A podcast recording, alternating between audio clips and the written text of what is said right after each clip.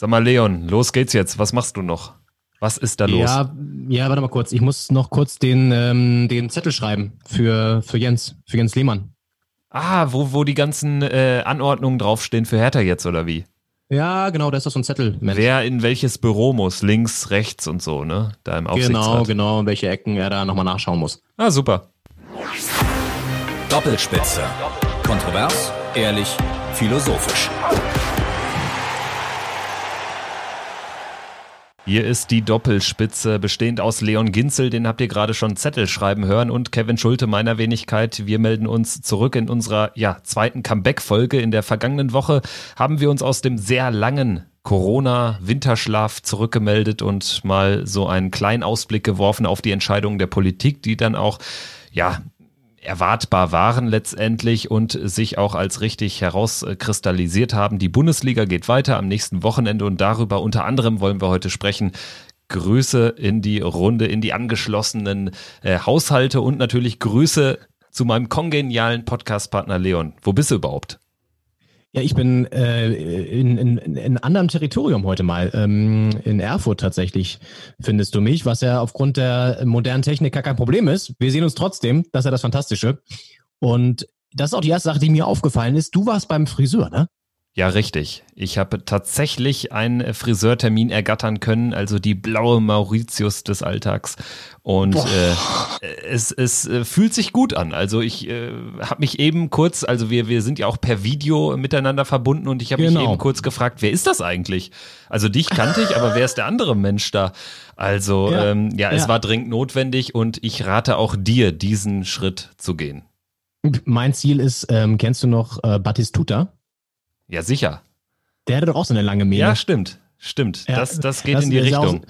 Ja, wissen ein bisschen aus wie Jesus dann irgendwann auch. Aber äh, das ist so ein bisschen mein, das ist so ein bisschen meine, meine, äh, mein Ziel eigentlich. Ich habe jetzt tatsächlich, das wollte ich erzählen, ich habe nämlich jetzt auch einen Friseurtermin ehrlich bekommen. Und zwar, wir nehmen am Montag auf und am Freitag, diese Woche Freitag, also ein paar Tage sind es noch, habe ich tatsächlich einen Friseurtermin. Ich freue mich wie Bolle.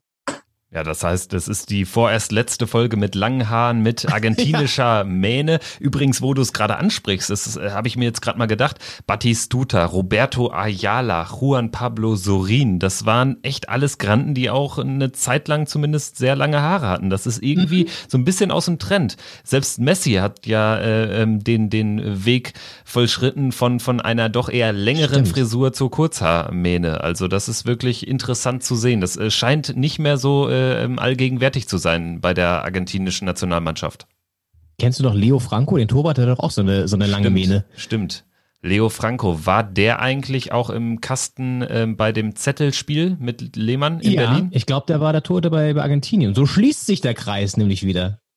So nämlich, ich genau. Es, ja. ja, Jens Lehmann wird gleich auch nochmal Thema sein. Äh, das äh, Fettnäpfchen, in das der Hertha mutmaßlich getreten ist, nehmen natürlich auch wir auf. Äh, da sprechen wir aber gleich nochmal drüber. Das ist natürlich dann auch dein Themengebiet als Hertaner. Ähm, ja, bei mir, bei meiner Borussia aus Mönchengladbach, da werden wir das Themengebiet ähm, auf die Pappkameraden erweitern. Also es sind ein paar interessante Gesprächsthemen jetzt heute dabei. Und ähm, ja, lass uns doch direkt mal jetzt über das sprechen, was uns da erwartet. 26. Spieltag. Ich denke, es hilft jetzt erstmal wenig, jetzt nur rein aufs Sportliche zu gucken, sondern lass uns vielleicht nochmal den Schritt zurückgehen und auf die Entscheidung ja. der Politik blicken. Leon, äh, ich habe schon im Intro gesagt, es war erwartbar, dass die Politik jetzt grünes Licht gegeben hat, aber nichtsdestotrotz ist es ein sehr fragiles Gebilde, oder? Total. Ja, ich habe mir das auch nochmal aufgeschrieben, genau. Und ich habe irgendwie, ich hatte gestern auch mich dabei erwischt, weil ich diese Nachberichterstattung über diese Demonstration, die jetzt am Wochenende war, nochmal äh, verfolgt habe und gelesen habe und so und auch generell so ein paar andere Meldungen noch rund um Corona wieder. Und da muss ich sagen, habe ich irgendwie kein gutes Gefühl gehabt. Also ich weiß nicht, irgendwie hat sich das nach diesem ersten, ja, okay, geht wieder los, hm, läuft wieder an, Gefühl, hat sich das jetzt so ein bisschen in so eine Richtung entwickelt, boah, ich weiß nicht, ob das alles so gut funktionieren wird und wie das wird. Also irgendwie so ein sehr, genau, fragiles, unsicheres Gefühl und eine Situation, die da jetzt auf uns zurollt, die wir noch nicht so richtig einschätzen können, glaube ich. Und weil es ja generell alles auch sehr plötzlich, sehr locker und sehr forsch gehandhabt wird, ne? auch wenn man draußen unterwegs ist, sieht man das ja. Und es ist ja immer noch unklar letztendlich, wie dieser Virus sich genau verhält und sich weiterentwickelt und ähm, auf welche Folgeschäden bleiben, wenn man ihn hatte. Und jetzt in diesem, in dieser Gemengelage, wo auch wirklich irgendwie, ja, durchgeknallte Menschen meinen, sie müssen demonstrieren gehen in äh, Tausendergruppen, äh, dann diese Bundesliga jetzt wieder zu starten, kann man der Bundesliga vielleicht nicht vorwerfen, aber es ist trotzdem irgendwie so eine, so ein, ah, bleibt ein Geschmäckle dabei. Irgendwie so ein, ich, ja, ich hatte wirklich gestern ein ungutes Gefühl. So ging es mir. Ja, ich äh, kann nachvollziehen, ein Stück weit, was du meinst. Jetzt, das Wochenende war ja auch wirklich geprägt von diesen großen Demonstrationen. Ich glaube, in Stuttgart gab es ja. was, dann in Berlin äh, zwei Demos, Rosa-Luxemburg-Platz, da gibt's ja diese sogenannte Hygienedemo jetzt auch schon seit mehreren Wochen. Ähm, wir haben uns letzte Woche noch sehr lustig gemacht über Attila Hildmann und das ähm, sollten wir weitermachen. Nein, aber, aber letztendlich stand das da immer noch so im, im, im, im Kern der, der reinen Verschwörungstheoretiker und Idioten. Und äh, bei mhm. den schieren Menschenmassen, ähm, was mir so ein bisschen äh, widerspricht, ist, dass ähm, oder widerstrebt ist, dass da eben Rechtsextremisten, Linksextremisten, normale Menschen, die einfach nur Sorgen haben, Verschwörungstheoretiker. Es ist so ein Wust, der irgendwie kaum greifbar ist und der hat jetzt einfach das vergangene Wochenende abseits von jeglicher Sportbericht oder Fußballberichterstattung dominiert und deswegen kann ich das nachvollziehen und ähm, weiß, was du meinst, was du, was du ausdrücken willst. Nichtsdestotrotz sage ich auch, was kann der Fußball dafür und ähm, tatsächlich bin ich immer noch der Meinung, dass ähm, es unter den Umständen auch nachvollziehbar ist, dass man jetzt äh, mit dem Fußball unter den Gegebenheiten startet. Aber das haben wir ja letzte Woche auch lang und breit besprochen. Eine endgültige äh, Meinung kann man sich da aber auch irgendwie gar nicht bilden. Das fällt mir sehr schwer, so in allen Themen rund um Corona, rund um die Lockerungsmaßnahmen. A, ich will wirklich nicht in der Haut der Entscheider stecken, die alle Einflussfaktoren einbeziehen müssen, um dann eine Entscheidung zu treffen. Und B, ähm, ist es einfach, ja, es ist einfach so ein schwebendes Verfahren, würde man ich in, im, ja, in, in der Rechtsprechung wahrscheinlich sagen. Ja, genau, es entwickelt sich alles irgendwie noch.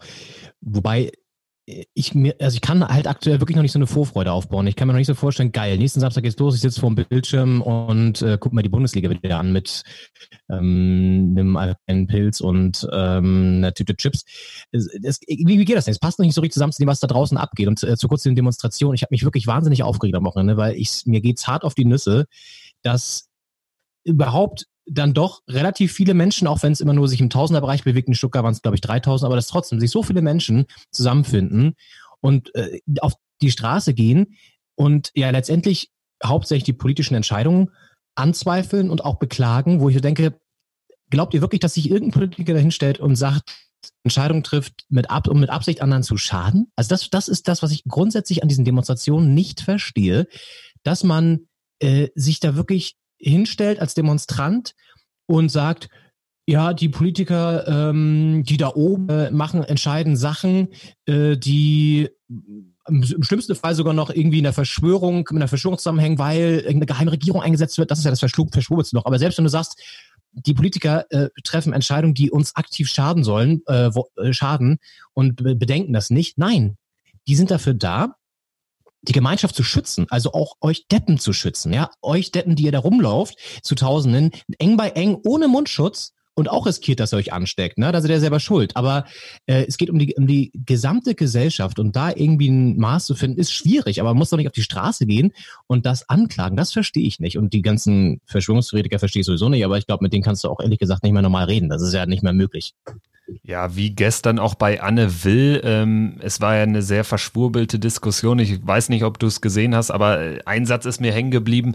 Ähm, Stichwort die Attilas, die Xaviers, die Kens, also Ken Jepsens, äh, ja. die kann man eh nicht mehr einholen. Das ist irgendwie auch das, was, also über die kann ich mir mich wirklich lustig machen, aber wenn ich mir das Gesamtbild anschaue und da zigtausende ja. Menschen auf dem Alexanderplatz unter den Umständen oder was sie da auch äh, rausposaunen, äh, da wird's mir echt äh, schlecht. Und äh, vor allen Dingen, ich meine, dass grundsätzlich ähm, eine Opposition, eine, eine lautstarke Opposition gut ist, das wissen wir aus unserer Geschichte auf jeden Fall. Und auch in, in dieser Situation muss es erlaubt sein, darüber zu debattieren, zu streiten. Aber was mich total anpisst, ist, wenn da etliche Leute schreien Diktatur, Diktatur, Diktatur, ja. während ja. sie die, die äh, äh, Polizisten anbrüllen können wie sonst was und die stehen dort einfach nur, stehen ihren Mann und müssen sich die ganze Scheiße anhören. Und, und äh, mhm. äh, also in der Diktatur wären die alle schon niedergemetzelt worden. Das ist ja wirklich, ja, das ist ja wirklich lächerlich. Ja, also dieses auch so, ah, ich, wie du schon sagst, mit diesen ganz abgedrehten Leuten wie Attila Hildmann und so weiter kannst du halt nicht mehr wirklich reden. Ich glaube auch ganz ehrlich, manchmal das Gefühl, dass der das auch wirklich nutzt, um sich noch PR-mäßig da irgendwie Sachen rauszuschlagen. Keine Ahnung, ich den Typen finde ich absurd, genauso wie andere Leute, die so rumtun, kennen äh, FM oder wie er da heißt. Und ach, das ist alles so absurd. Auch diese Pamphlete, die dann da erstellt werden mit irgendwelchen geheimen Regierungen im Hintergrund und irgendwelchen, dann ja auch, das geht ja auch wirklich in diese absurde Szenerie rein, ähm, auf die sich auch der Attentäter von Hanau berufen hat und so. Also wirklich so völlig kranke, wirklich kranke ähm, Ideologien, die dahinter stecken. Ähm, die, genau, über die kannst du nicht mehr reden. Aber ähm, sich dahin zu stellen, zu sagen, wir haben eine Diktatur, wir dürfen unsere Meinung nicht mehr sagen, das ist ja alles, wir werden hier eingegrenzt und ähm, unsere, genau, unsere Freiheitsrechte werden eingeschränkt und angegriffen. Ja, Leute, es ist auch mal eine fucking Pandemie da draußen. Da muss man auch einfach mal vielleicht ein bisschen federn lassen. Es ist doch auch, also wie gesagt, das machen die nicht zum Spaß, dass sie eure Freiheitsrechte eingrenzen. So, und außerdem wird ja auch schon gelockert, Stück für Stück. Und dann werden wir sehen, wie, wo das hinführt, weil wenn der äh, R-Faktor dann, die, der berühmte R-Faktor, den, den man vor einem Jahr auch noch nicht auf dem Schirm hatte, jetzt schon, ähm, wenn der halt wieder steigt, dann muss man eh gucken, wie man damit wieder umgeht. Also meine Güte, es ist echt, ich finde es ja strengt an. Und die Gesellschaft driftet dadurch natürlich auch ein bisschen weiter wieder auseinander, ne?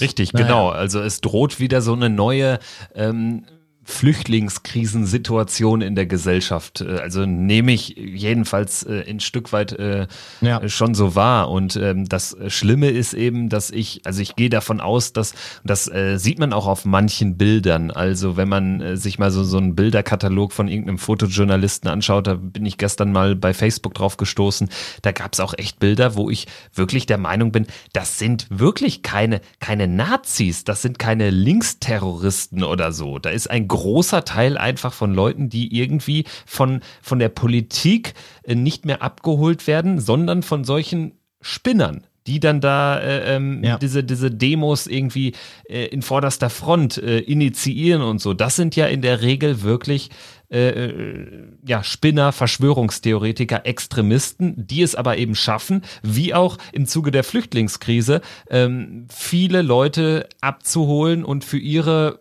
radikalen Ideen einfach einzuspannen. Und dann ja. äh, eins noch, was mich wirklich auch äh, fuchsig macht, sind diese Impfgegner. Also da kriege ich wirklich zu viel. Ja. Äh, am besten ist es ja auch, also, äh, weiß nicht, wann soll die Zwangsimpfung starten? 15.05. Ja. glaube ich. Ne? Also äh, mit was? Mit was wollen? Wäre wär schön, wenn wir einen Impfstoff hätten.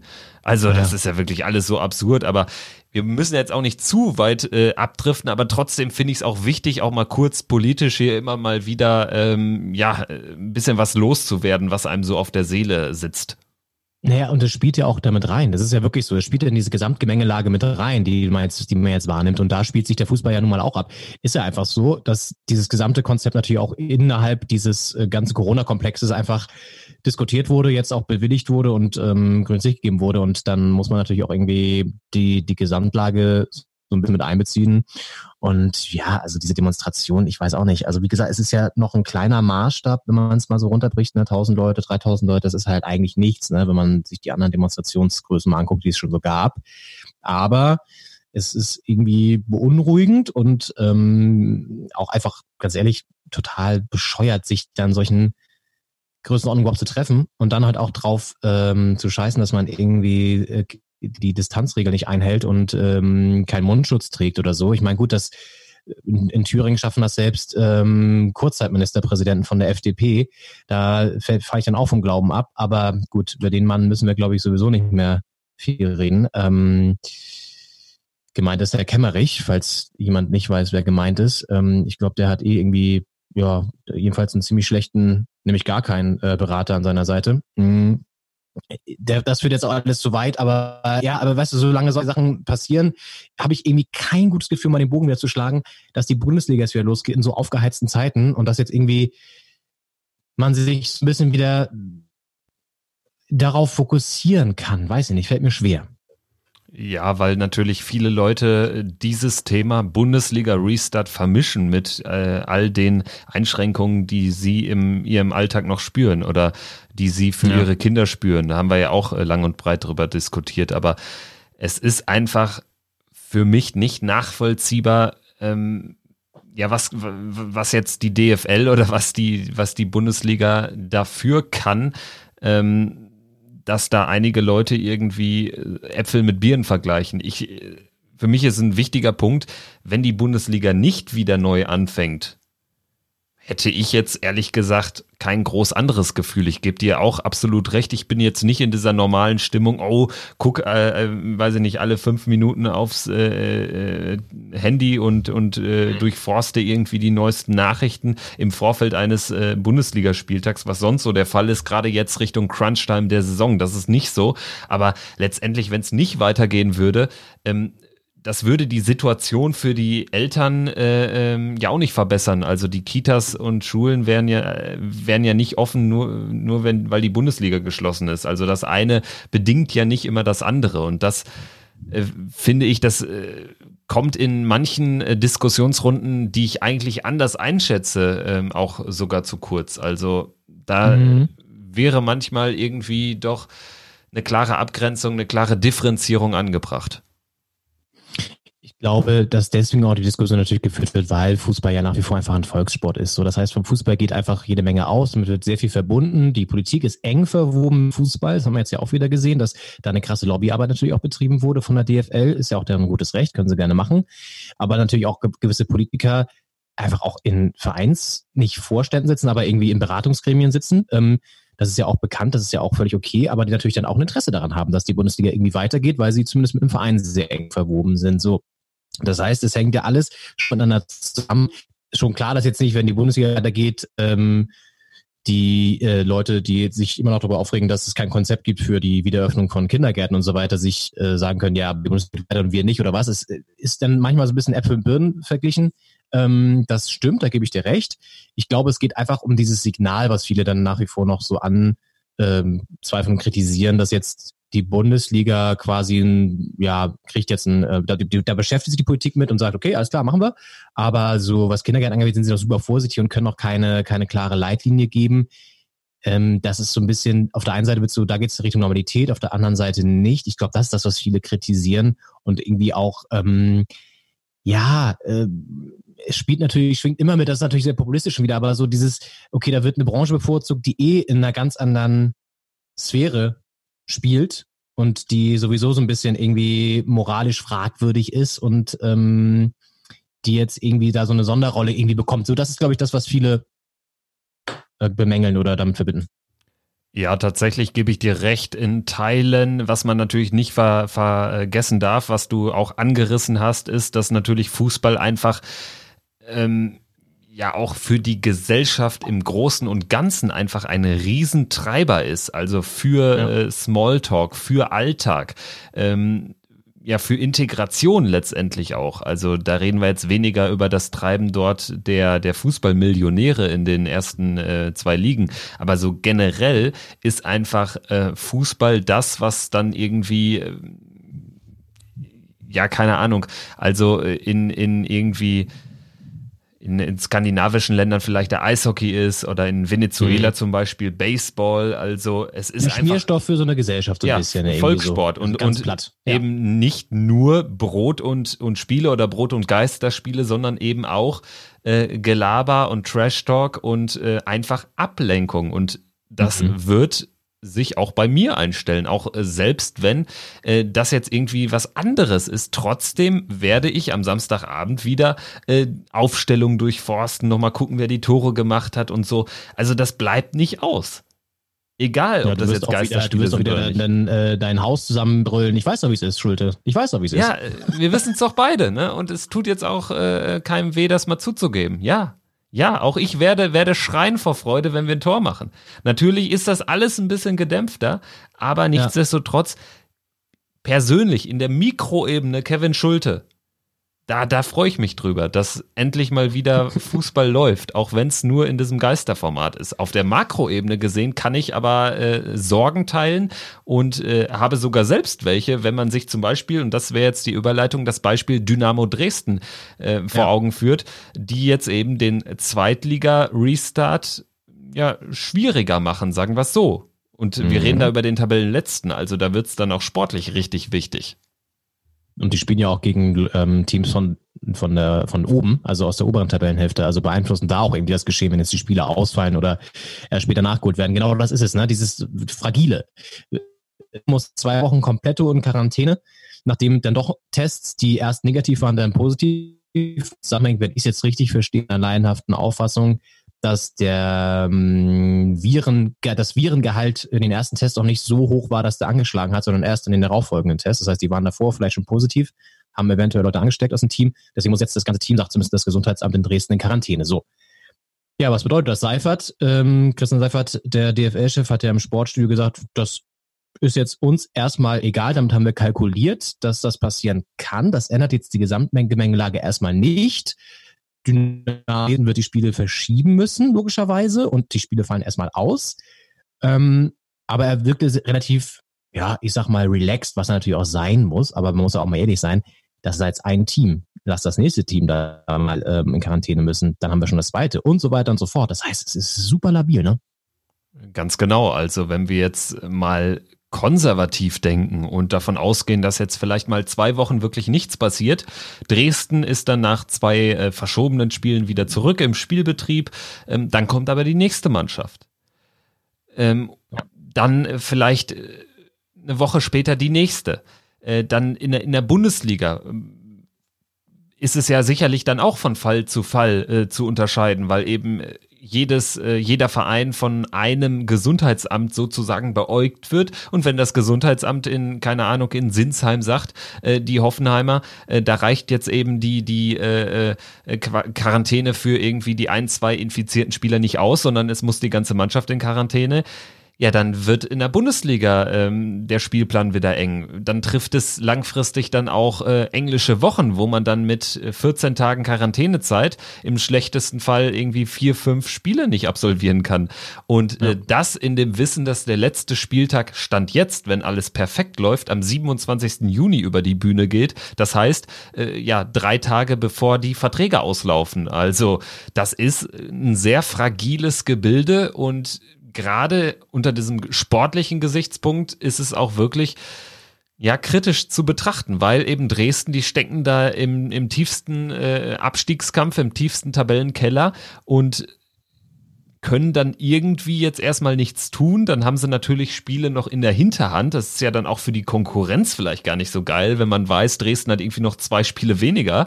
Ähm, ja. Allerdings, jetzt habe ich mir mal angeguckt, Dresden spielt jetzt, glaube ich, in Hannover dann gegen Fürth und danach spielen sie in Bielefeld. Das wäre das erste Spiel, wo sie wieder spielen könnten. Bielefeld, Tabellenführer, spielt oder konkurriert mit Stuttgart, mit dem HSV, mit Heidenheim um den Aufstieg und äh, hat dann wirklich einen riesen Vorteil. Zu Hause gegen den Tabellenletzten Westen, der äh, nicht nur aus der Corona-Pause kommt, sondern dann auch noch mhm. aus der, aus der äh, häuslichen Quarantänepause. Also äh, das ist ja einfach ein sportlicher äh, Vorteil für Bielefeld oder ein Riesennachteil in dem Fall für Dynamo Dresden.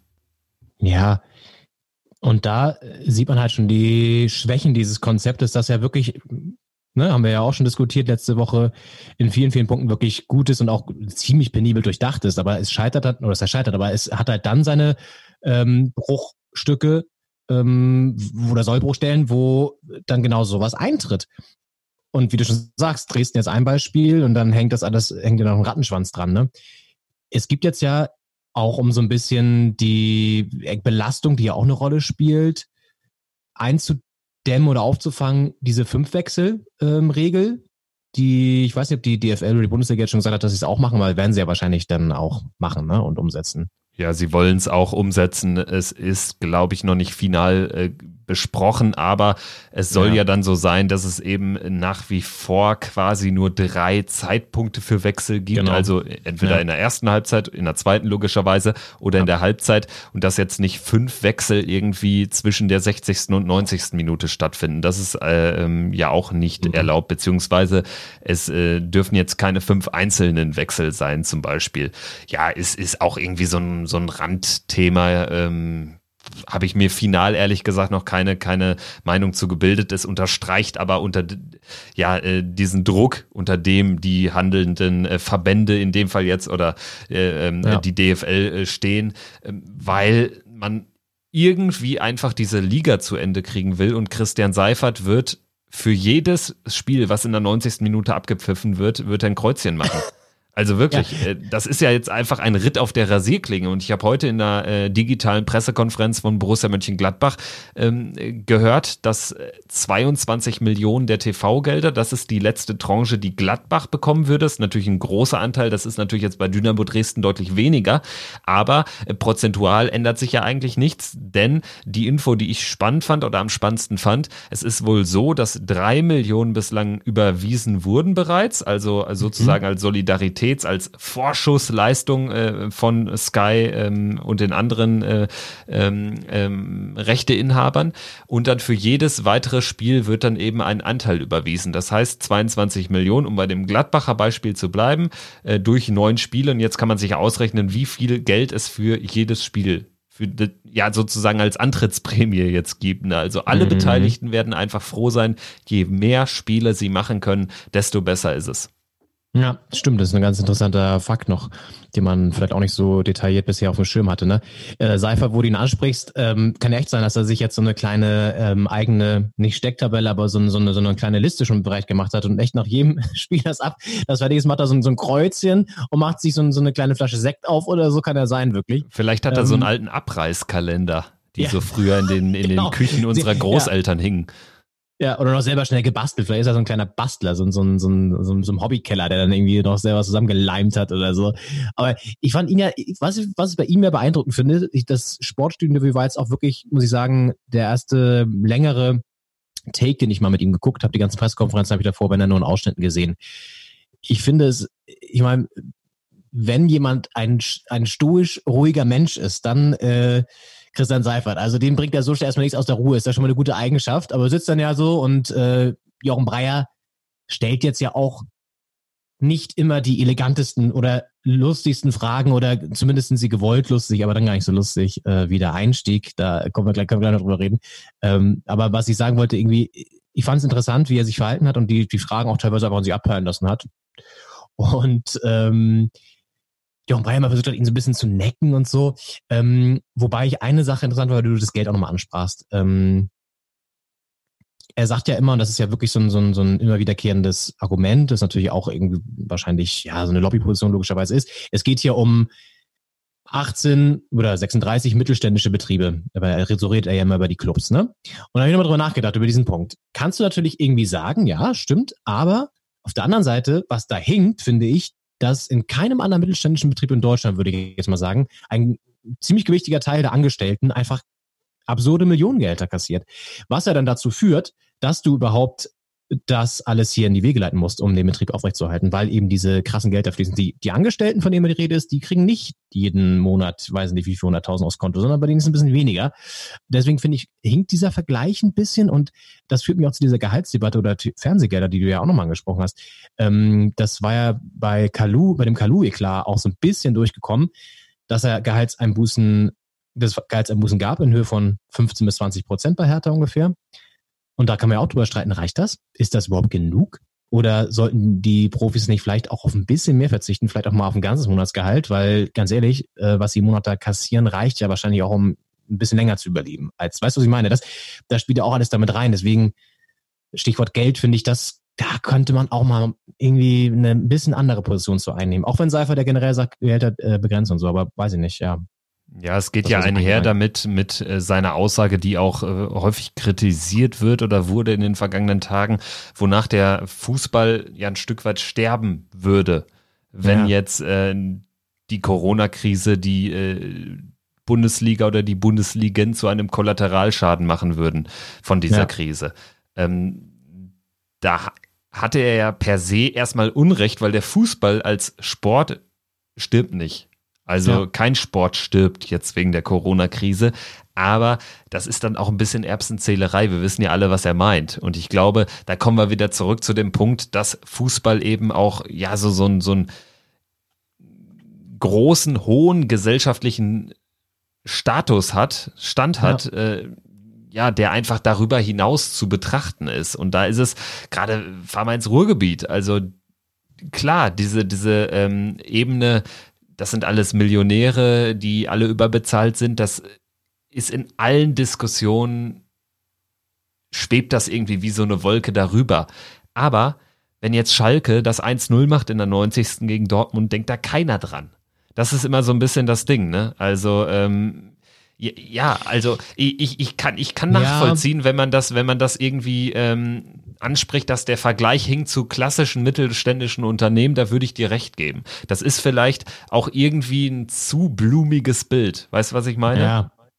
Ja, das macht er natürlich mit Absicht, um irgendwie seine Position da besser durchdrücken zu können, weil das klingt halt schön romantisch, ne? Oder beziehungsweise halt, damit kann sich jemand eher identifizieren auf der Straße mit so einem mittelständischen aber Betrieb es, und sagt, okay, ja, kann ich verstehen um, um darauf zurückzukommen, ähm, was, ich, was ich sagen wollte, also jetzt äh, Ruhrgebiet oder auch in anderen ja. großen Fußballstädten, da sind einfach viele Leute indirekt vom Fußball abhängig. Also ähm, wenn dann irgendwie da die, die Zechen geschlossen sind äh, oder geschlossen wurden, ähm, ja was bleibt den Leuten da? Was bleibt vielen Leuten noch außer der Fußball? Also das darf man nicht unterschätzen. Das klingt manchmal so so so abgedreht, aber ich glaube, äh, das ist teils die Lebensrealität von vielen, von vielen Menschen.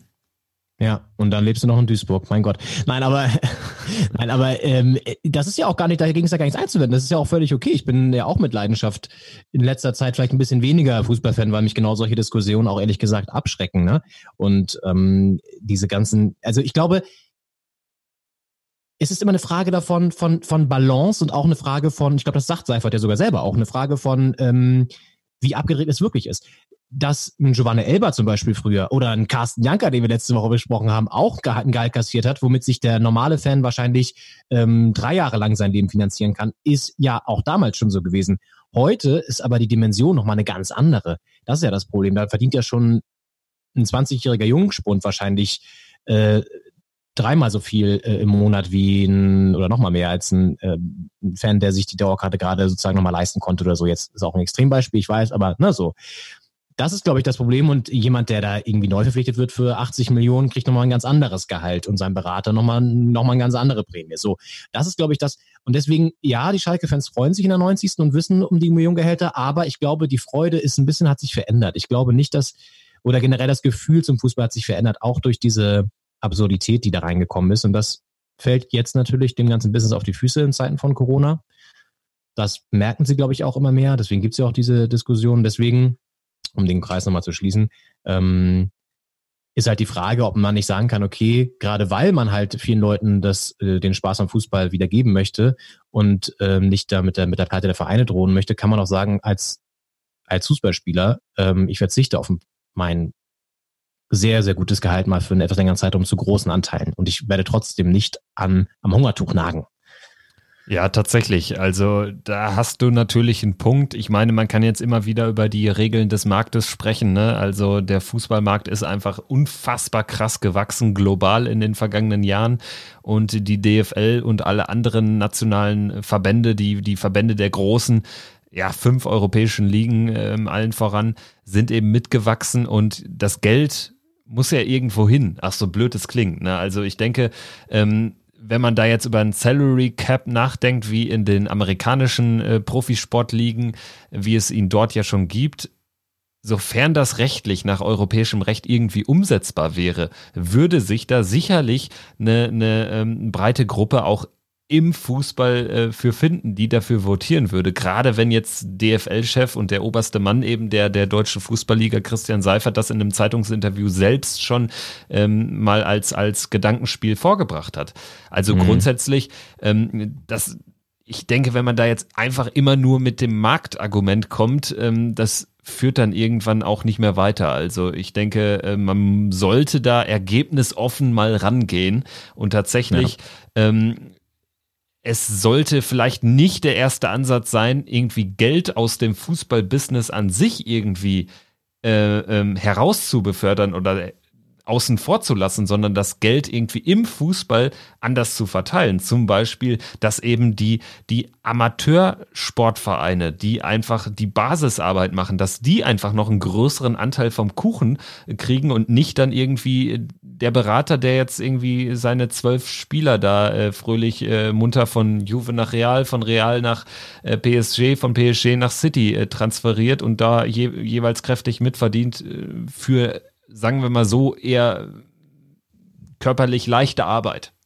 Hm, körperlich leichte Arbeit, ja, genau. Äh, wir können den Punkt auch, dann abschließend noch eine Sache nur noch, ähm, weil du auch meintest, dass es ist so viel Geld schon drin im Business. Das ist ja auch Teil des Problems, sage ich jetzt mal, weil wenn du dir auch anguckst, das war Teil bei Football Leagues auch ähm, in einem Kapitel oder so, was zum Beispiel Adidas für Unsummen ausgibt an Sponsorprämien oder auch einfach an, an, an Prämien für einzelne Spieler, nur damit die irgendwie einen Spot drehen. Für die ist es ja auch absurd. Und Adidas musste jetzt, by the way, auch Staatshilfe beantragen. Ne? Also da beißt sich so ein bisschen äh, der Fuchs in den Schwanz, wie es immer so schön heißt. Heißt das so? Ich weiß nicht. Oder der Hund in den Schwanz.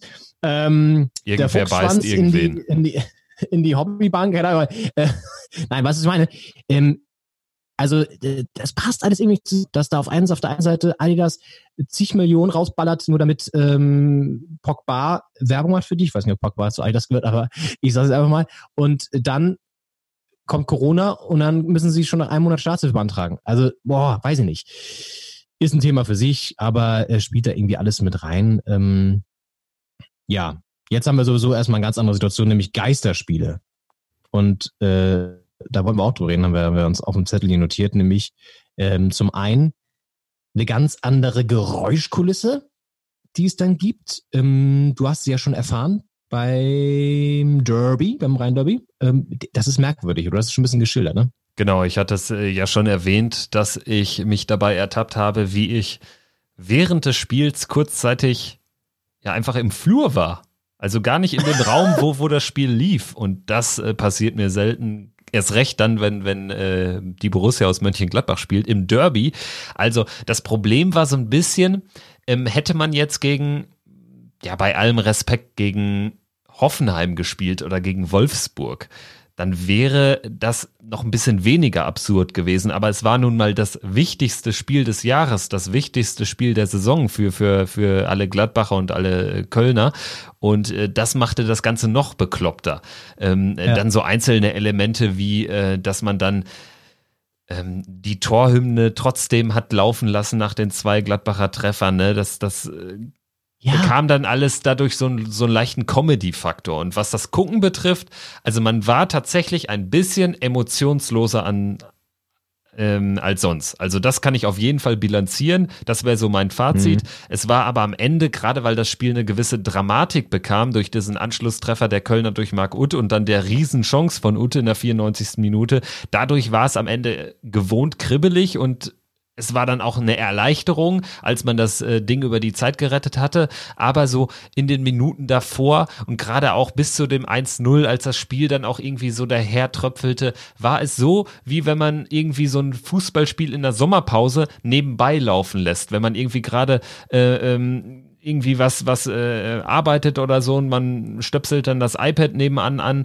weil irgendwie äh, um neun Uhr morgens äh, Bayern gegen Manchester United in Thailand spielt oder so. Also so, ein, so ein Charme hat es ein bisschen. Ne? Und äh, das trotz dieses Derby-Charakters. Also da will ich mir nicht ausmalen, wie dann so ein Spiel wirkt. Äh, keine Ahnung.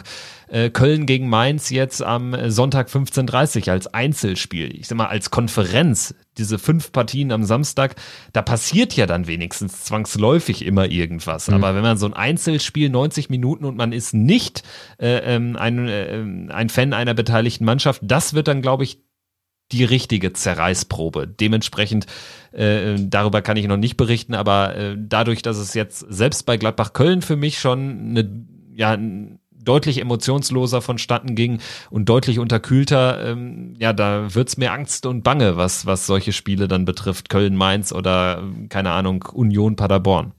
Mhm. Ja, immerhin kann man die Konferenz dann gucken.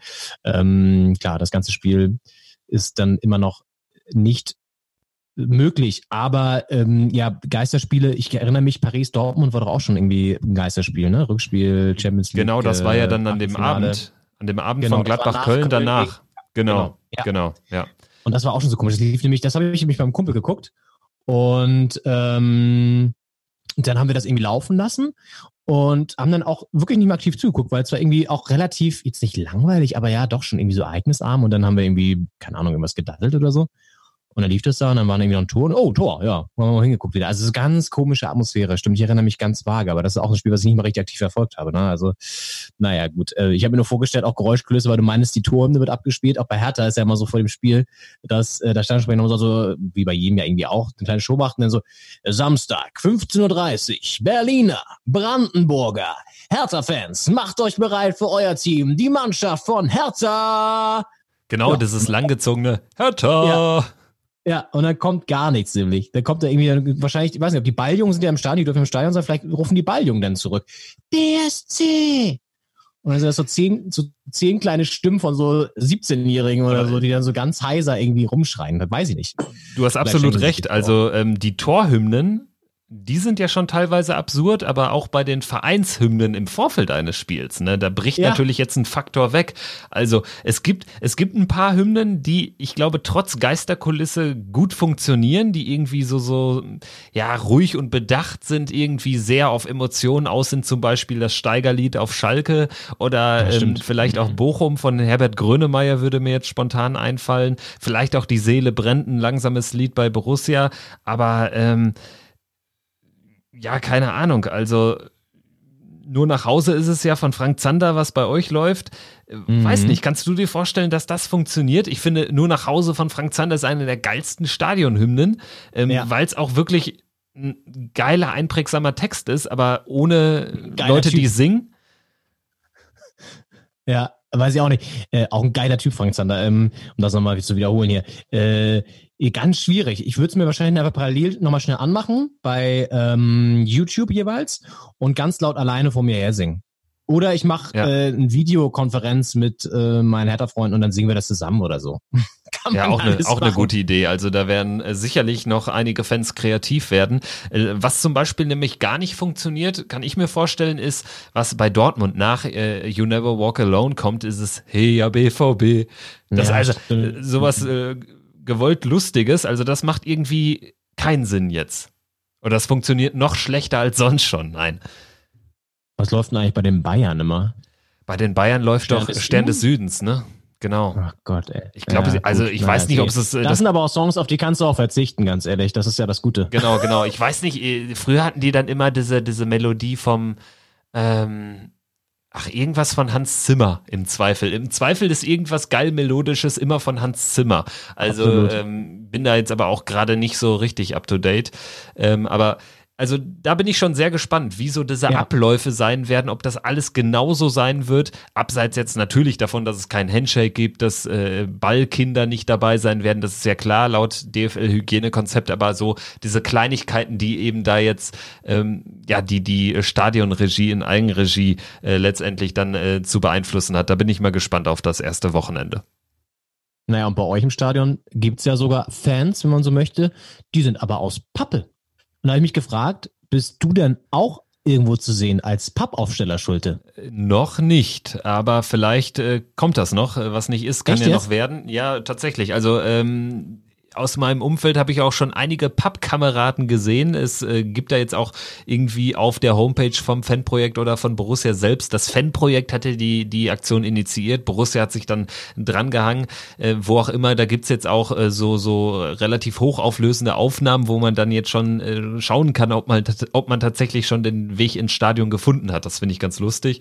Ähm, ja. Dass das System auch ein paar Tücken hat, zeigt sich an einer ganz kuriosen Geschichte. Und zwar habe ich jetzt bei Twitter Twitter gesehen, dass äh, die Borussia, wie gesagt, sie hat sich drangehangen so ein bisschen, hat das natürlich dann jetzt auch ein bisschen ausgeschlachtet, weil, äh, also das stand ja schon in der New York Times. Das ist ein Riesenerfolg ge geworden Echt? letztendlich, diese Aktion. Ähm, insofern haben sie es ausgeschlachtet, weil sie es auch auf ihren englischsprachigen äh, Twitter-Kanal unter anderem äh, verbreitet haben.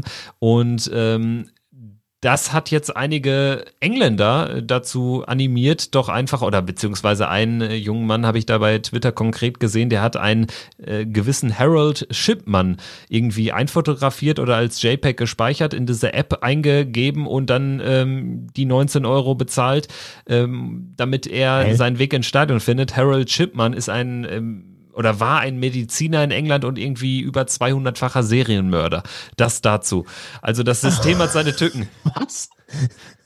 Ach du Scheiße. Ich, ich, hoffe, dass, ich hoffe, dass das irgendwie ähm, auffällt, weil äh, das ist natürlich dann ein bisschen unschön. Ich habe auch irgendwo da, ein ähm, Kollege hat, hat irgendwo gehört, dass wohl Michael Cuisance, der äh, uns verlassen hat nach Bayern äh, äh, vor Beginn der Saison, dass der irgendwie auch dort äh, irgendwie äh, durch die App geblasen wurde und eventuell auch seinen Weg ins Stadion findet. Finde ich natürlich sehr lustig. Was aber wirklich richtig lustig ist, auch ohne Geschmäckle, ist, dass sogar der Gästeblock Block mit ein paar Dortmund-Fans stand jetzt äh, schon belegt ist. Also da sind drei, vier äh, Dortmunder, die ähm, auch ein Ticket äh, sich geholt haben für den Borussia Park. Das ist lustig. Muss man das bezahlen oder ist das umsonst? 19 äh, Euro oder ja 19 Euro null, glaube ich, tatsächlich wegen äh, 1900. Also es deckt aber mehr oder weniger nur die Anschaffungskosten und das äh, ja. Geld, was man äh, ausgibt, das geht dann eben an die Produktionsfirma, die quasi durch diese ganzen Aufträge ähm, ja einfach durch diese Corona-Krise letztendlich äh, geschifft wird. Ne? Also das darf man nicht unterschätzen. Gladbach ist ja sozusagen eine Textilstadt und auch äh, ohne jetzt irgendwie so, so, so eine große wirtschaftliche Power im Rücken zu haben. Da gibt es eben viele von klein, viele dieser kleinen Unternehmen und das ist jetzt irgendwie da so, so ein äh, keine Ahnung, wie sich das dann schimpft. Auf jeden Fall kümmern sie sich irgendwie um so Sachen wie Pappe und Papier, sage ich jetzt mal vereinfacht gesprochen. Und ähm, ja ja, das, das Geld geht dann eben fast komplett ähm, an, an die äh, Kollegen, die das dort machen. Und das ist insofern äh, schon eine gute Aktion. Wie gesagt, finde es ein bisschen anstrengend, wenn das dann so äh, kommerziell ausgeschlachtet wird. Aber gut, ähm, solange man noch weiß, dass das Fanprojekt das Ding äh, angestoßen hat und nicht der Verein, ähm, ist ja letztendlich alles gut. Und wenn der Verein ein bisschen profitieren davon, äh, haben wir ja auch alle was davon aus Fansicht. Ja. Das ist ja ganz lustig eigentlich, ne? Ganz lustige, ganz lustige kreative Idee. Ja, ähm, so viel zum Thema Geisterspiele, würde ich sagen, oder? Ähm, dann hätten wir den Part auch so ein bisschen. Ja, vielleicht, vielleicht schauen wir äh, mal auf die konkreten Geisterspiele dieses 26. Ja. Spieltags. Auch wenn wir jetzt hier, äh, wenn es jetzt irgendwie ein bisschen drüber wäre, jetzt so rein auf äh, das Sportliche zu schauen, aber vielleicht mal ganz ja. kurz der Überblick. Ähm, meine Borussia spielt in Frankfurt, Samstag 18.30 Uhr da bin ich mal gespannt, vor allen Dingen, weil die Eintracht ja auch sehr über die Intensität normalerweise kommt. Jetzt aber mit der Corona-Pause im Rücken äh, ja sicherlich nicht ganz einfach, da direkt wieder auf Touren zu kommen. Wir sind ja eher eine Mannschaft, die über das Spielerische kommt. Lustig bei der Partie ist, dass beide schon ein Geisterspiel absolviert haben, denn Frankfurt hat ja gegen Basel in der Europa League auch ohne Zuschauer gespielt und 0-3 verloren. Also das dazu. Deine Hertha hat noch keine Geisterspielerfahrung, nehme ich an.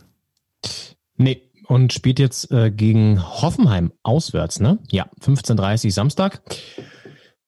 Mm, nee, Geisterspiel nicht. Ähm, mit dramatischen Publikumseinflüssen schon, wenn man an das Düsseldorf-Relegationsspiel denkt, aber da war es ja genau andersrum. Da waren ja viel zu viele Fans auf dem Platz. Äh, das ist jetzt ein bisschen anders hier. Ähm, ja, das wird auch so ein oh, ganz schwierig vorzusagen, weil, weißt du, was ich gedacht habe eigentlich? Eigentlich kam diese Corona- äh, Zwangspause für Hertha ja gar nicht so ungelegen, ne, wenn man mal ehrlich ist. Also diese ganzen Turbulenzen um äh, und Angriffe auf die Führungsetage, diese ganze Unruhe, die da im Verein gebrodelt, äh, brodelte, die ja auch Preetz e-, enorm angegriffen hat, äh, war ja dann erstmal logischerweise raus den Schlagzeilen. Ne? Preetz konnte ein bisschen durchschnaufen, hat sei, sich ein bisschen wieder gesettelt auch. Gut, auch dadurch, dass Cleansey sich selbst vom Hof gejagt hat. Aber er konnte erstmal wieder durchschnaufen. So hat den äh, hat Bruno geholt, Bruno Labbadia als neuen Trainer, haben wir auch nicht vergessen. Wir starten mit einem neuen Trainer wieder, ähm, von dem er jetzt auch nicht so wirklich mitbekommen hat, was er jetzt konkret verändert hat. Gut, so viel wahrscheinlich eh noch nicht, weil das Training auch noch nicht unter normalen Maßstäben bisher so wirklich ablief. Das wird auch nochmal interessant.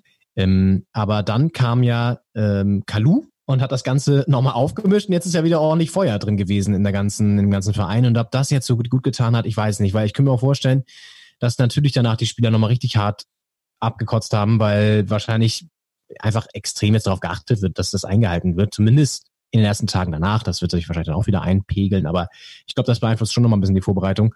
Und ja, wird, wird, wird ein bisschen davon abhängen, wie Labadia sich auch eingroovt mit dem Team. Und Sinsheim haben wir nie wirklich gut ausgesehen. Ganz ehrlich, ich kann mich nicht erinnern, dass wir da mal irgendwie ein geiles Spiel gemacht haben. Müsste ich nochmal nachschlagen in den ähm, in der Historie, aber ich, boah, ich glaube, wir haben noch gefühlt, gefühlt, sage ich jetzt, haben wir noch nie in Sinsheim gewonnen. Stimmt wahrscheinlich gar nicht. Aber schau mal direkt hier bei Kicker, was die da ja, so sagen. Bitte, also grundsätzlich ist die Statistik eher schlecht, das stimmt. Hoffenheim, also jetzt bei Heim- und Auswärtsspielen von 19 Partien hat Hoffenheim 9 gewonnen, 5 mal unentschieden, 5 Hertha-Siege. Ähm, ja. Das erste Spiel in Hoffenheim, das habt ihr gewonnen, 1 zu 0. Am 29. Spieltag der Saison 2008-2009. Und dann gab es nochmal einen Sieg 2013 mit 3 zu 2. Torschützen Benhatira, Ramos, zweimal Saliovic für Hoffenheim und nochmal Ramos.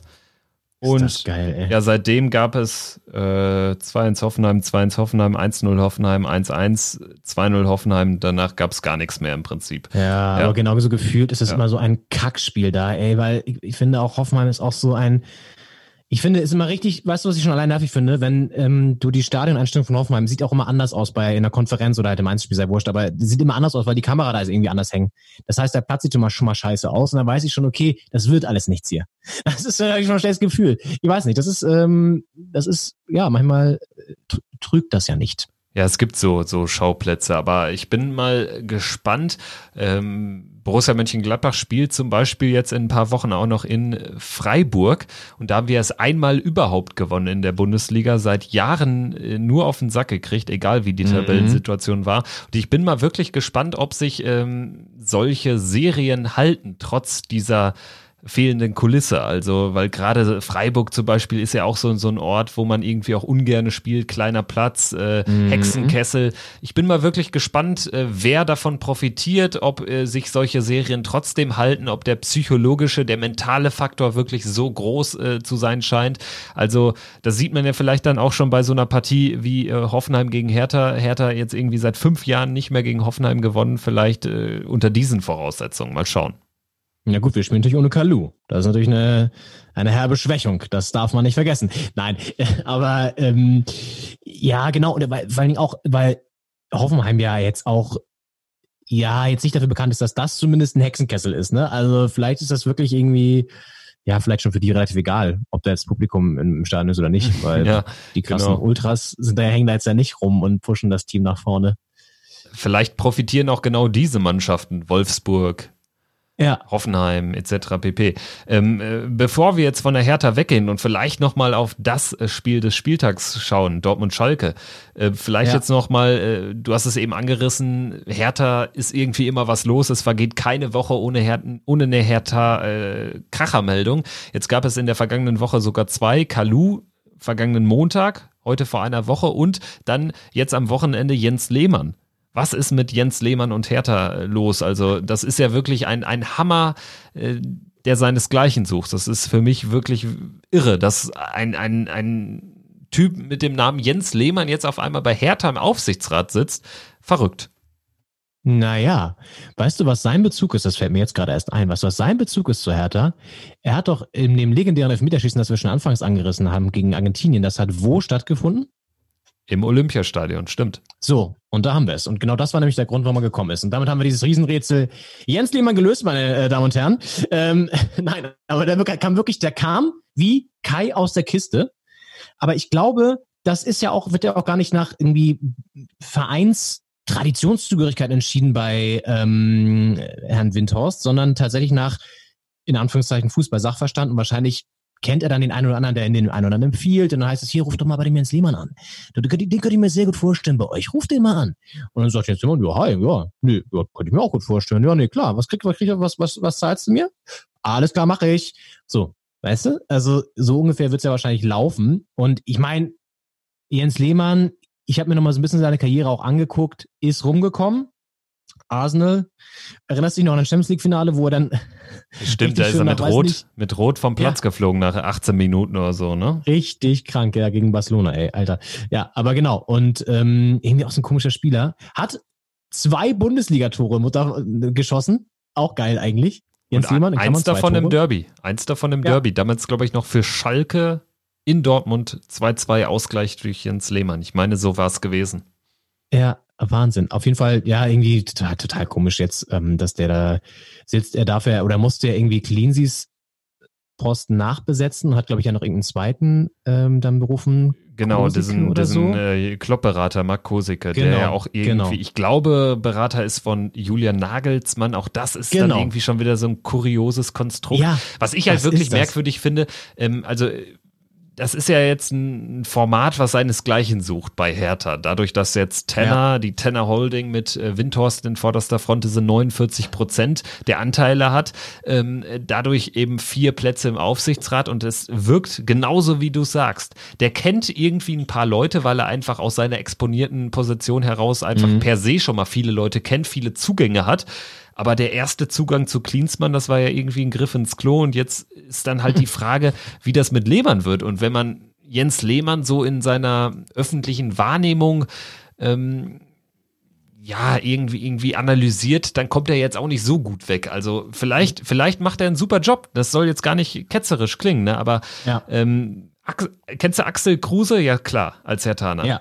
Axel ja. Kruse, Hertha Legende. Ich habe dann Ton rausgesucht aus, ich glaube, dem Januar 2019, wo Lehmann, das hat man äh, jetzt auch irgendwie in der, Ver, in, der, in der Berichterstattung ein bisschen vergessen. Er war ja jetzt zuletzt auch in der Bundesliga bei Augsburg. War er ja im, im Trainerteam von, von ich glaube, Manuel Baum, bevor der entlassen wurde, oder? Ja, irgendwie ganz komisch. Ja, ja, stimmt. Ich erinnere mich an die Bilder, wo er auf der Bank saß oder so. Richtig, ja. genau. Und ich glaube, ähm, Hertha äh, äh, spielte irgendwie im Januar. Äh, vielleicht sogar gegen Augsburg, keine Ahnung, oder gerade war das irgendwie nur publik geworden. Auf jeden Fall gibt's ja bei Sky dann immer diesen Halbzeit-Talk mit irgendeiner Legende, meistens vom Heimverein. In dem Fall sprach der Sky-Reporter mit Axel Kruse über Jens Lehmann und Axel Kruse hat eine ganz spezielle Meinung über Jens Lehmann.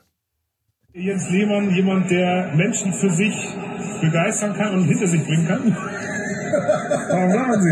Was war das für eine Frage? Natürlich nicht.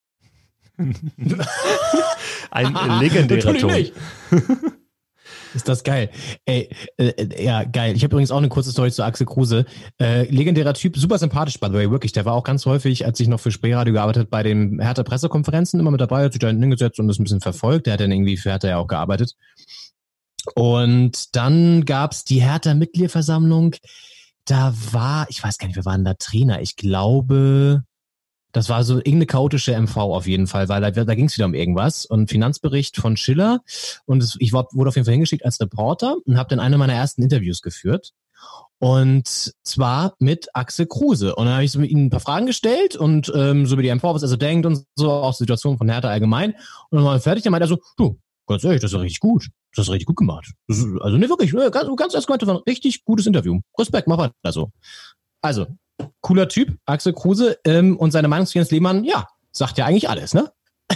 Äh, man muss äh, da jetzt vielleicht nochmal ansetzen, denn nicht immer waren alle Hertha-Angestellte so zufrieden mit deiner Arbeit. Ich habe da auch noch einen Ton aus deinen alten Spreeradio-Zeiten. Äh, war eine ganz normale Pressekonferenz. Zweite Liga oder so? Jos Luhukai als Trainer? Nee, sogar erste Liga. Ich habe das nochmal nachrecherchiert. Das war, das war eine Chaos-Saison wo wir ganz zum Schluss uns noch so halbwegs gerettet haben, gegen Hoffmann übrigens ein Spiel gehabt haben, auch verloren wieder, ähm, irgendwie äh, kurz über den Strich standen. Was war das denn für eine Saison? Irgendwie, bob, bob, bob, was muss das gewesen Vielleicht sein? Vielleicht nach dem Aufstieg. Oder ja, nach für, einem für der 2014 Aufstiege. 14 oder irgendwie so ja. war das, glaube ich, ja. Und das war die Pressekonferenz vor dem Spiel gegen Eintracht Frankfurt. Herr Luca, bisher war es immer so, dass äh, nach einem Sieg direkt eine Niederlage gefolgt ist. Ähm, wie erklären Sie sich das und was muss passieren, damit es in Frankfurt jetzt mal das Pendel auf die andere Seite ausschlägt, also nochmal ein Sieg passiert? Sie machen auf mich immer den Eindruck, Sie sind, glaube ich, der Jüngste hier im Raum und Sie sind immer der Schlauste in die Klasse gewesen, glaube ich, früher auf die Schule. Und das meinen Sie jetzt auch nicht zu sein. Also Sie fragen immer Fragen, die ich schon zigmal beantwortet habe. Also auf die Frage, die Sie jetzt wieder gestellt haben, können Sie selber Antwort geben, weil Sie sind nämlich zu schlau und dann müssen Sie von mir nicht die Antwort erwarten. Legendär, legendär. Ich habe es jetzt äh, zugegebenermaßen nicht das erste Mal gehört. Ich kenne ja den Ton aus deiner Vergangenheit und das ist das ist wirklich ein Highlight. Großartig. Ja. Was äh, was war denn jetzt eigentlich die Antwort? Also Jos musste sie ja nicht beantworten, denn du wusstest es ja vorher schon. Erklär's mir bitte. Ich wusste es selber. Ja, das Team war einfach total äh, schlecht trainiert.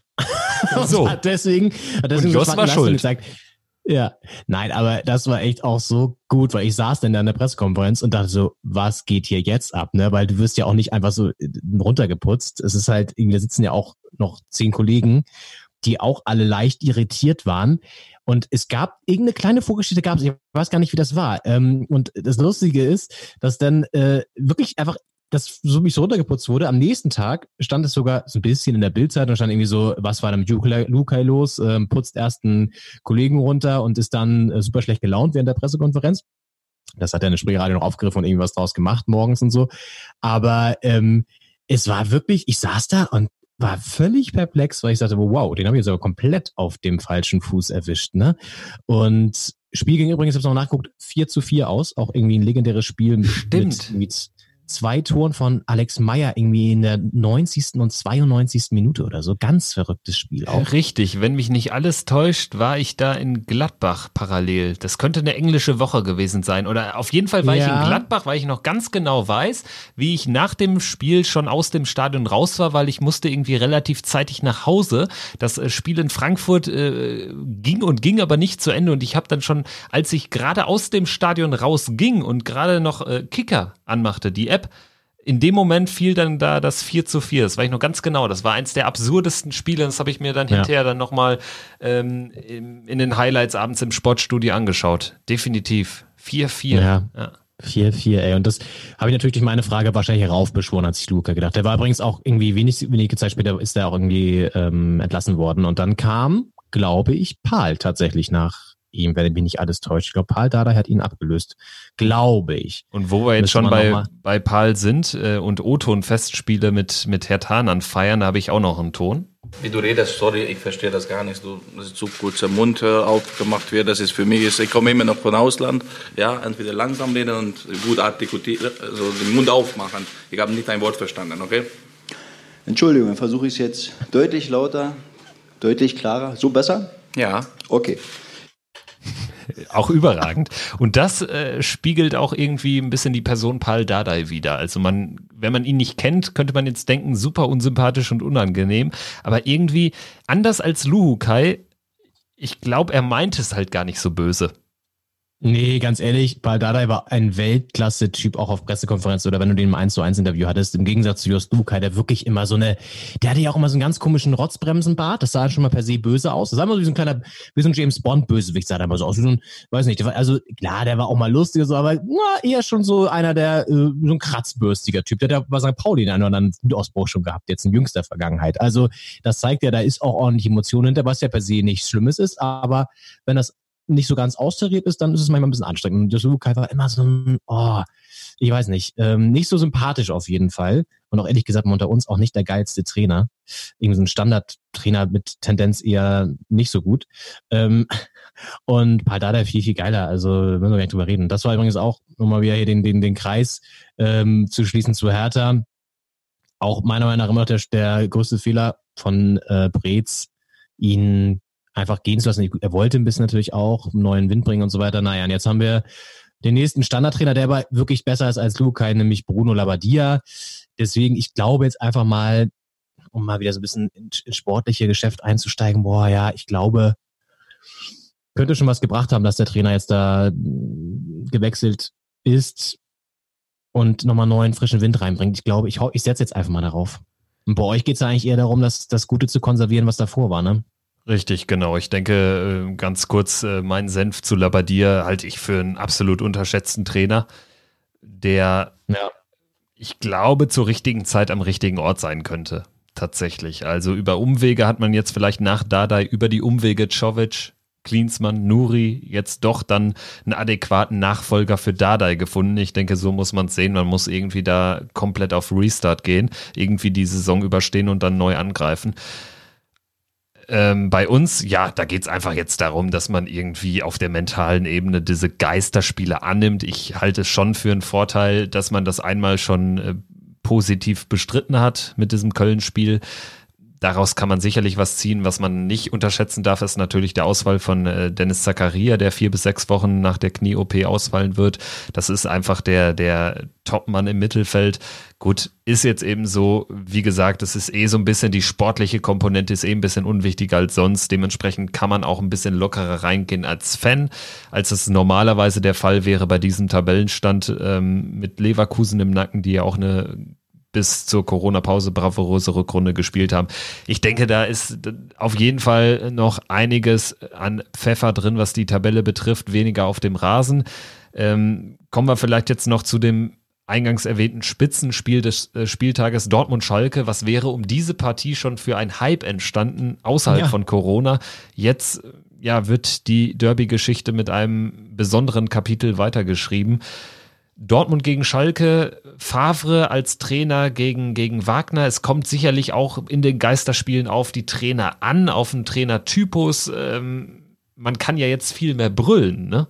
Also stelle ich mir auch so die Frage, ist Dortmund die richtige Mannschaft für diese Situation? Ich meine, die haben schon echt viel, äh, ja, viel in die andere Richtung gezeigt, auch in den letzten Jahren, dass es dann irgendwie auch auf der mentalen Ebene häufig nicht so gut lief, gerade wenn man bedenkt, was sie schon für einen Vorsprung gegenüber Bayern zum Beispiel haben letztes Jahr ähm, sich mhm. aus der Hand mhm. nehmen lassen. Also ich weiß nicht, ob dann das so, so die erste Mannschaft ist, an die ich denken würde, wenn es um Profiteure dieser Krise geht oder dieser ähm, Corona-Pause. Ja.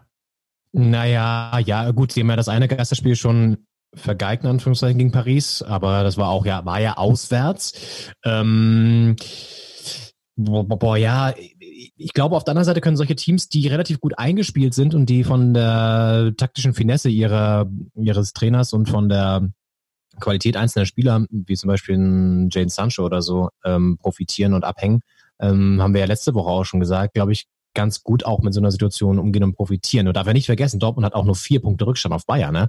ähm, wenn ich es gerade eben nochmal richtig gesehen habe. Das ist jetzt ja auch nicht die Welt. Das heißt, das ist letztendlich sind ähm, ein Sieg, ein Ausrutscher von Bayern und dann noch ein Sieg im direkten Duell. Also ist jetzt in alles noch in Reichweite. Ne? Das ist nämlich gar nicht so.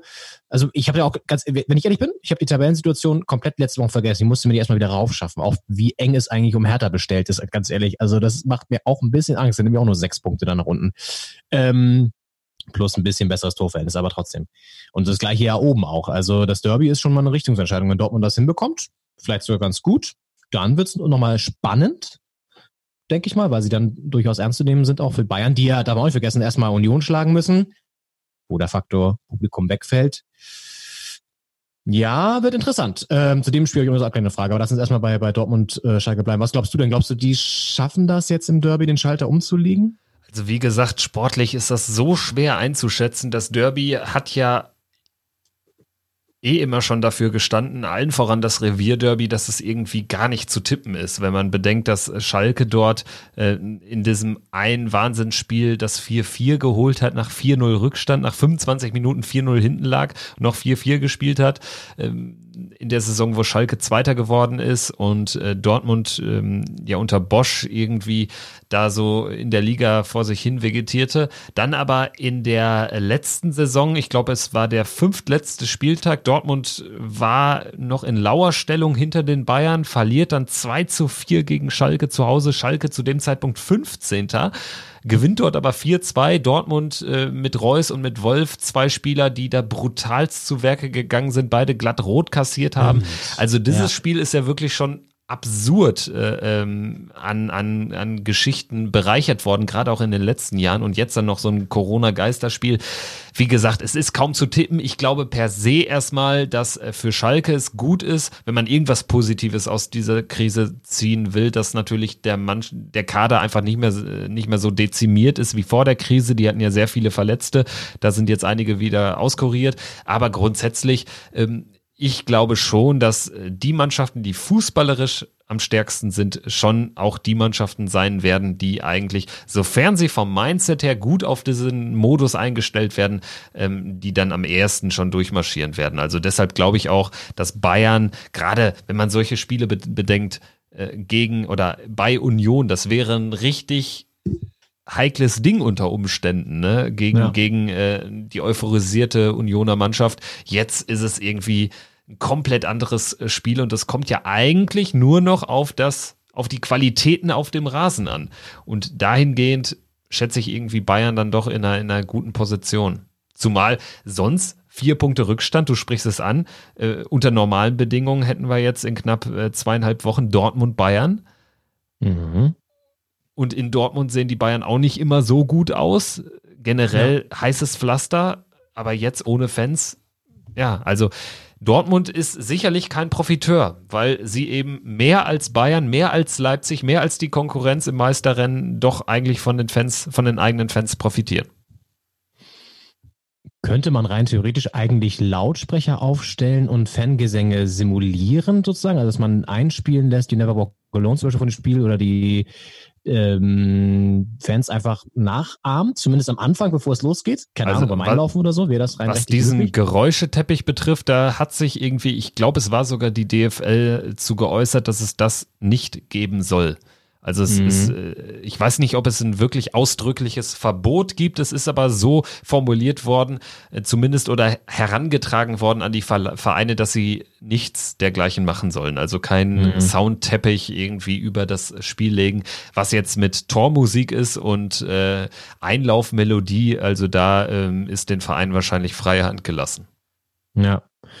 Okay, nee, aber ich habe auch gerade nochmal gedacht, so gut, das könnte man Dortmund ja machen, aber auch bei Union gegen Bayern, ich bin mir nicht ganz sicher, aber ich könnte mir vorstellen, dass ist nur so ein Gefühl, dass einige Union-Fans doch jetzt nicht zum Stadion pilgern, oder das meine ich jetzt nicht, aber vielleicht so im Umfeld schon irgendwie versuchen, das Team irgendwie noch zu euphorisieren oder so. Gerade ist es halt auch, ganz ehrlich, ist es halt auch wirklich kacke, dass du als Union-Fan genau so das Spiel verpasst, das Spiel der Spiele ja letztendlich, wenn du so möchtest, das Heimspiel zumindest der Saison gegen die Bayern, das ist ja das Geilste eigentlich überhaupt, gerade für so einen Verein. Ja, abseits vom, vom Derby, Derby genau, genau. Abseits vom Derby, genau. Ähm, ist das natürlich ein Knaller und das jetzt ohne Zuschauer auszutragen, ist halt so bitter. Aber ja, egal, es ist für alle bitter. Aber ähm, dass da nicht vielleicht der eine oder Fan sagt, boah, ist mir doch Wumpe, äh, stelle ich mich da irgendwie auf dem Hochhaus und ähm, mache im Lautsprecher ein bisschen Stimmung, kann ja sein, weiß man ja nicht.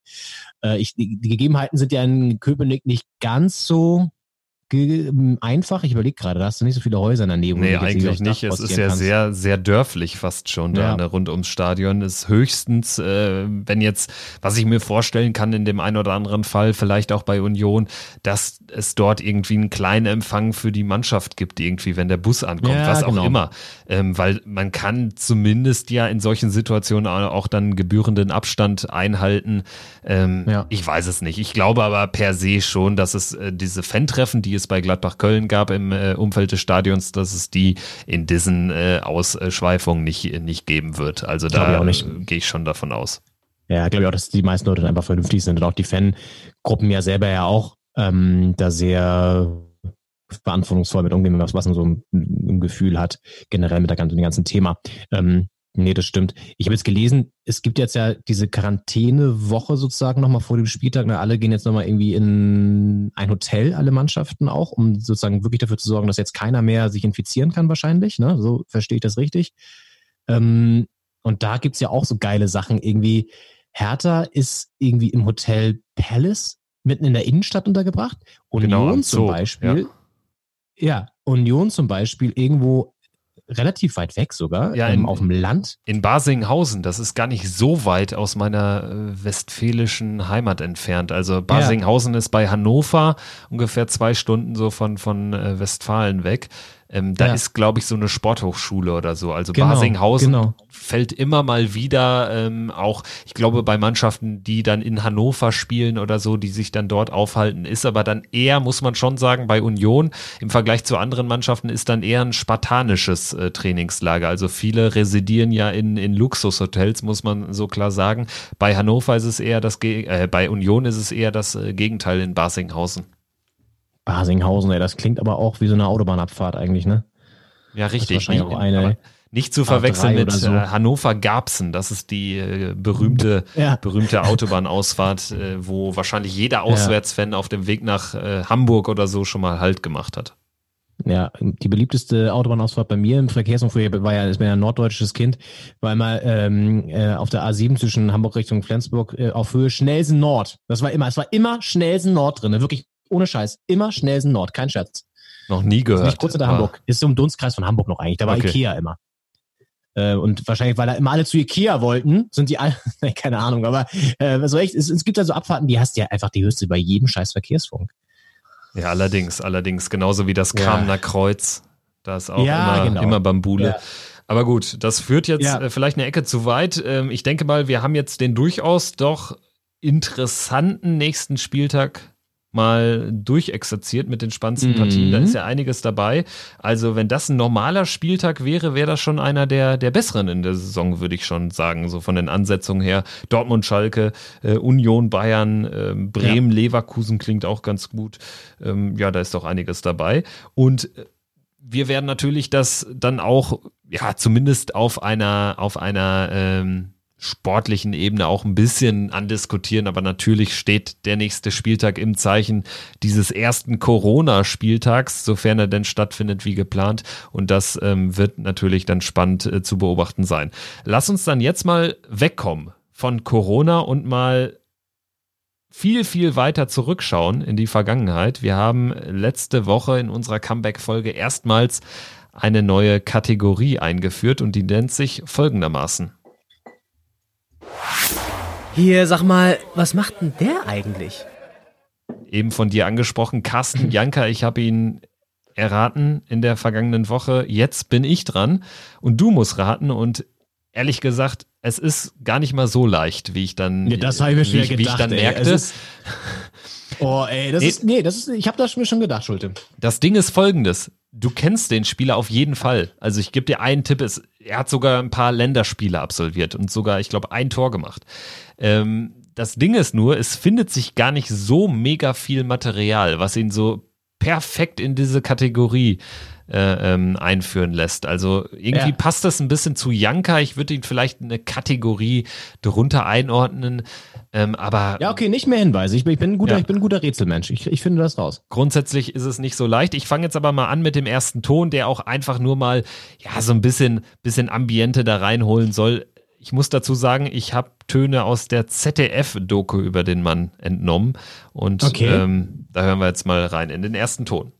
Seit zwei Jahren spielt der Mann mit der markanten Glatze nun schon für Besiktas Istanbul. Hier hat er seine zweite Heimat gefunden, den Fans sei Dank. Sie lieben ihren teutonischen Star, weil er immer mit ganzem Herzen dabei ist, niemals aufgibt, nie zurücksteckt, immer ackert. Ein echter Führungsspieler jubeln die Anhänger. So, Glatze, das äh, spricht in, in Kombination oh, ich mit. eine leichte Vermutung. Ich habe eine leichte Vermutung. Aber mit Besiktas Istanbul äh, nicht für Mario ja. Gomez, sagen wir mal so. Weiter, ja. zweiter Ton. Für Fußballstars wie ihn drückt die Polizei schon gerne mal ein Auge zu. Wenn du es ganz eilig hast, dann musst du halt auf dem Standstreifen fahren, dann bist du auch rechtzeitig beim Training. Und die Polizei? Bis jetzt haben sie mich noch nicht angehalten, aber ich glaube, bei uns Spielern machen sie vielleicht auch mal eine Ausnahme.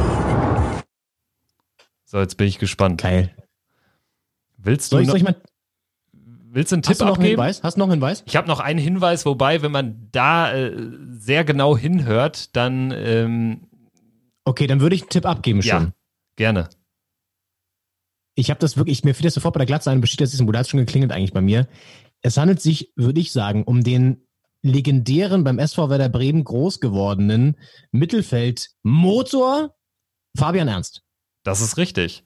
Und Geil. tatsächlich irritiert es mich, dass du auf die Glatze angesprungen bist, weil irgendwie hatte ich Ernst immer noch mehr mit, mit Haaren im Kopf. Tatsächlich habe ich Ernst eher bei Werder Bremen immer so im Gedächtnis, als in seiner Zeit dann Schalke kam danach. Ähm, und danach eben Besiktas Istanbul. Stimmt, da war er auch gar nicht mal so kurz. Also er hat einige Spiele noch absolviert für Besiktas Istanbul. Und ähm, ja, wir hören noch einmal rein in einen großartigen äh, Fangesang der Besiktas-Fans. Ich glaube, nach einem Tor von Fabian Ernst, der übrigens da echt zum Publikumsliebling geworden ist und Krass, deutscher ja. Panzer genannt wurde von den türkischen Fans.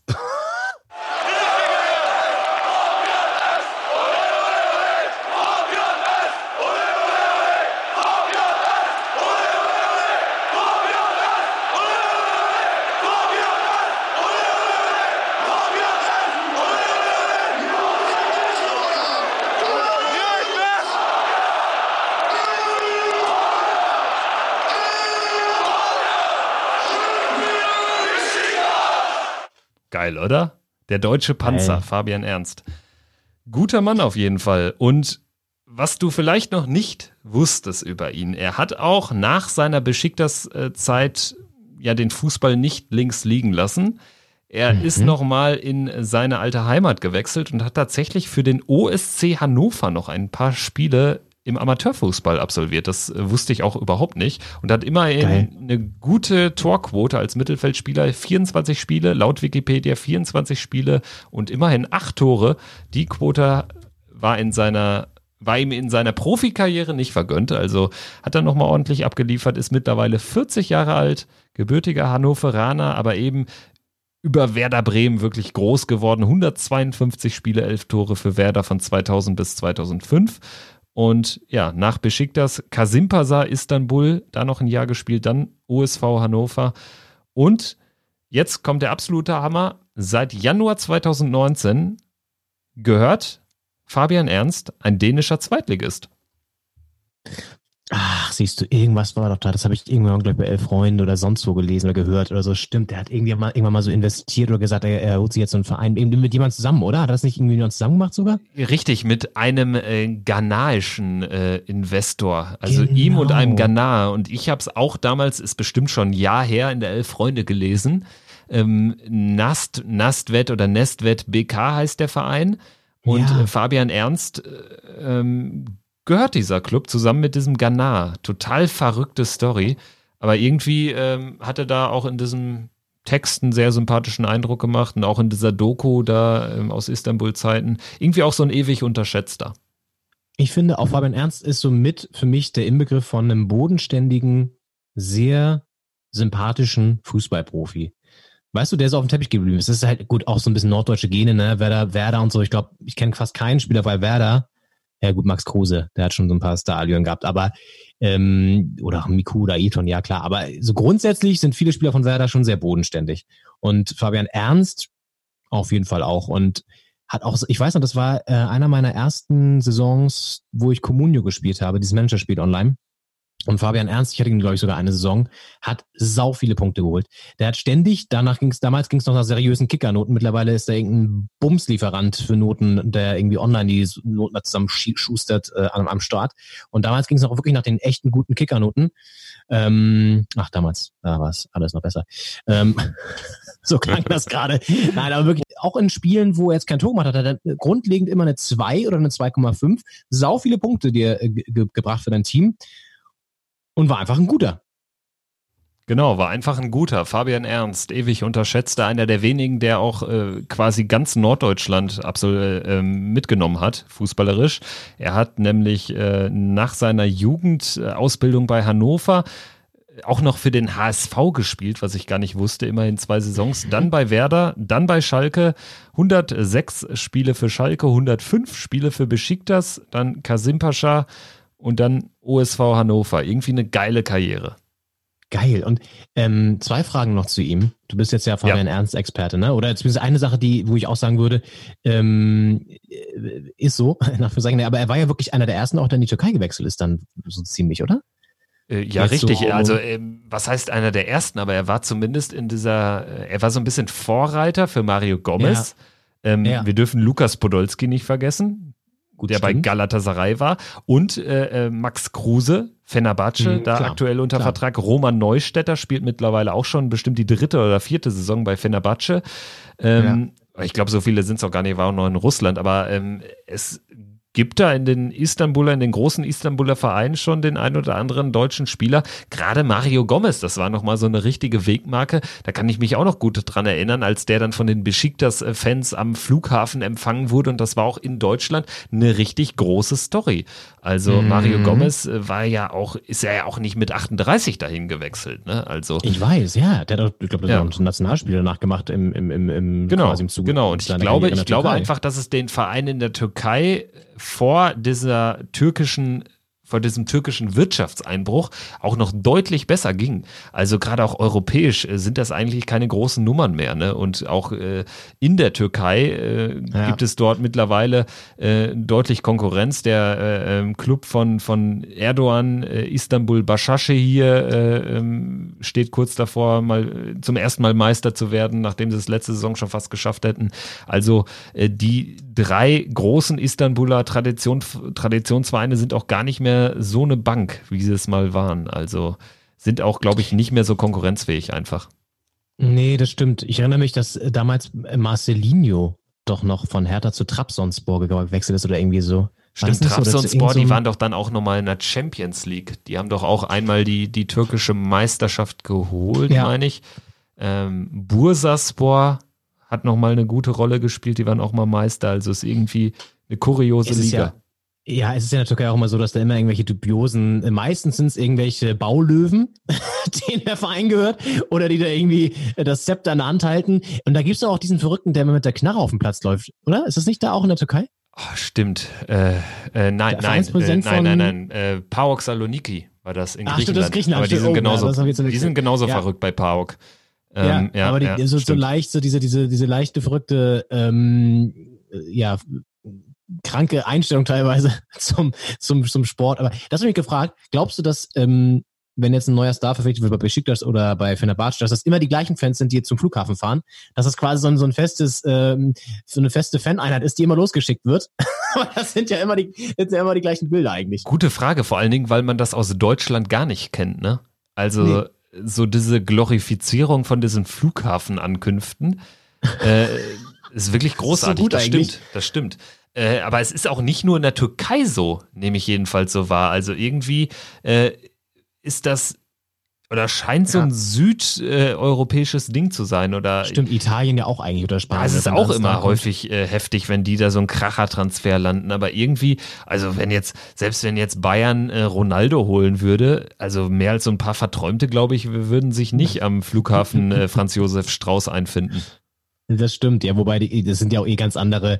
Äh, ich finde auch, es ist ja eine, eine die sind ja grundsätzlich verrückter, die Fans in, in der Türkei oder in Italien oder in Spanien, aber auch irgendwie sympathischer. Man hat irgendwie jetzt kein schlechtes Gefühl, wenn da jetzt eine Horde Juve-Fans auf die zuläuft, äh, als wenn da jetzt irgendwie 50 Dortmund-Fans oder so kommen, die so ein bisschen, naja, ne, also weiß nicht, so vom Gefühl her. Deswegen ähm, sind das ja auch so ein bisschen andere Vibes, die da ausgestrahlt werden. Aber ja, die, die, die heizen immer zum Flughafen. Wobei, da muss es doch irgendwie Informationen geben, auch vom Verein hier, Achtung, Achtung, in dem, dem Flieger ist der. Zumindest ja, genau. Zeitrahmen. Genau, das denke ich auch. Wobei ich traue da einigen auch zu, dass die da, da den ganzen Tag ja, kampieren. Gut. Also ähm, ich finde es ja irgendwie geil. Ich bin wirklich ein Fan von dieser äh, türkischen oder auch griechischen Fußballleidenschaft. Ja. Also auch, äh, wie das dann durch so Fangesänge äh, sich äußert. Also ich habe schon etliche YouTube-Videos geguckt, nur von türkischen Fußballfans, die singen. Also das entertaint mich immer wieder, finde ich immer wieder großartig.